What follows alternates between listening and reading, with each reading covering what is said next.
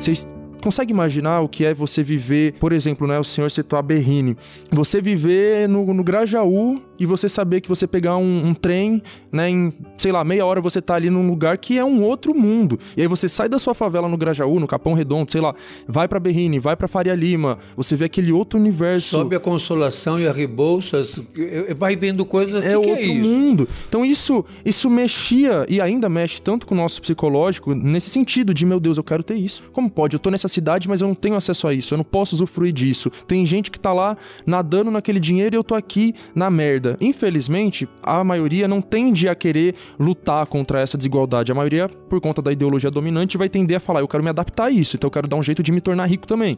E aí o funk surgiu com essa possibilidade, o rap antes, né? Então o rap, o funk, eles trouxeram a possibilidade de ascensão social para essas pessoas. Então quando elas ascendem socialmente, mas sem ter muitas vezes uma politização, uma consciência de classe, de raça, um senso crítico, a tendência é que ela fique pensando com a cabeça do rico. Então ela vai querer mostrar mesmo. E assim, uma coisa é você querer mostrar mostrar sua conquista tá ligado? Ok. Outra coisa é a ostentação mesmo, de você querer, vai, eu vou jogar na cara de todo mundo, eu vou mostrar mesmo, e eu vou na favela com a Ferrari, e eu acho isso lamentável, tá ligado? Tipo, da hora que você comprou uma Ferrari, agora você precisa ir na favela mostrar sua Ferrari, enquanto as pessoas que estão ali estão pegando transporte público lotado e caro, a casa dela tá desabando por causa da enchente, sabe? Eu acho que tem, falta essa conscientização. Mas, né, para fechar essa parte, eu nunca procuro culpar as pessoas da favela por nada, sabe? Eu acho que a culpa sempre vai ser de quem botou essas ideias na cabeça daquela pessoa. Então é a culpa maior sempre vai ser desses que, como como você disse, tá lá ostentando aqueles prédios luxuosos ali em Pinheiros, que você passa ali aqueles prédios espelhados e que parece que você tá em,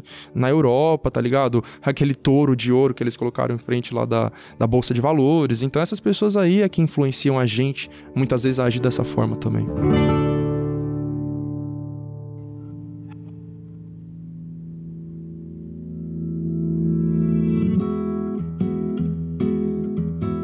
Você acabou de ouvir nossa pílula de sabedoria do podcast Todos os Caminhos. De segunda a sexta, você pode escutar nossas pílulas sempre pela manhã e aos sábados o episódio completo disponível no Globoplay e em todas as plataformas de áudio. Até a próxima!